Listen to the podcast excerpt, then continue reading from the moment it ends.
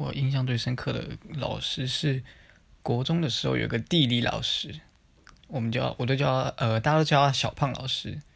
然后我从小其实因为我长得是一我长得我长相是比较阴柔的男生，然后我的体型也很娇小，我是那种从小就很常被误认为是女生的男生，而且而且我以前。高中哎，国中的时候都在听视觉系乐团，所以我其实从很久以前就开始就会修眉，然后我有一段时间甚至会画眼线上课。然后因为我是优良学生，所以很多老师很不满意我这样，他觉得我就是我离经叛道。然后我其实个性也很倔，我其实也没在怕那些老师，没在管他们，我就一样照样画我的妆上课。但我其实心里，因为国中嘛，那个时候心理建设还不够，还不够强壮。那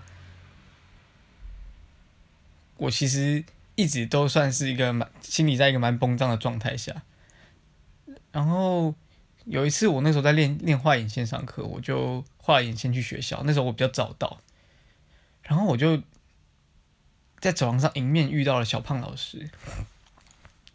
然后因为我非常非常喜欢小胖老师，我很怕小胖老师会 judge 我，就是我会我觉得我会很难受，然后我就。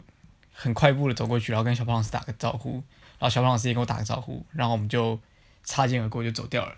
然后我想，哦，好险他没有 judge 我。然后结果他突然回头就叫住我，他就跟我说，哎，然后然后叫了一下我的名字，这样。然后我就回头，我就很紧张。他就跟我说，你今天眼线画的很不错。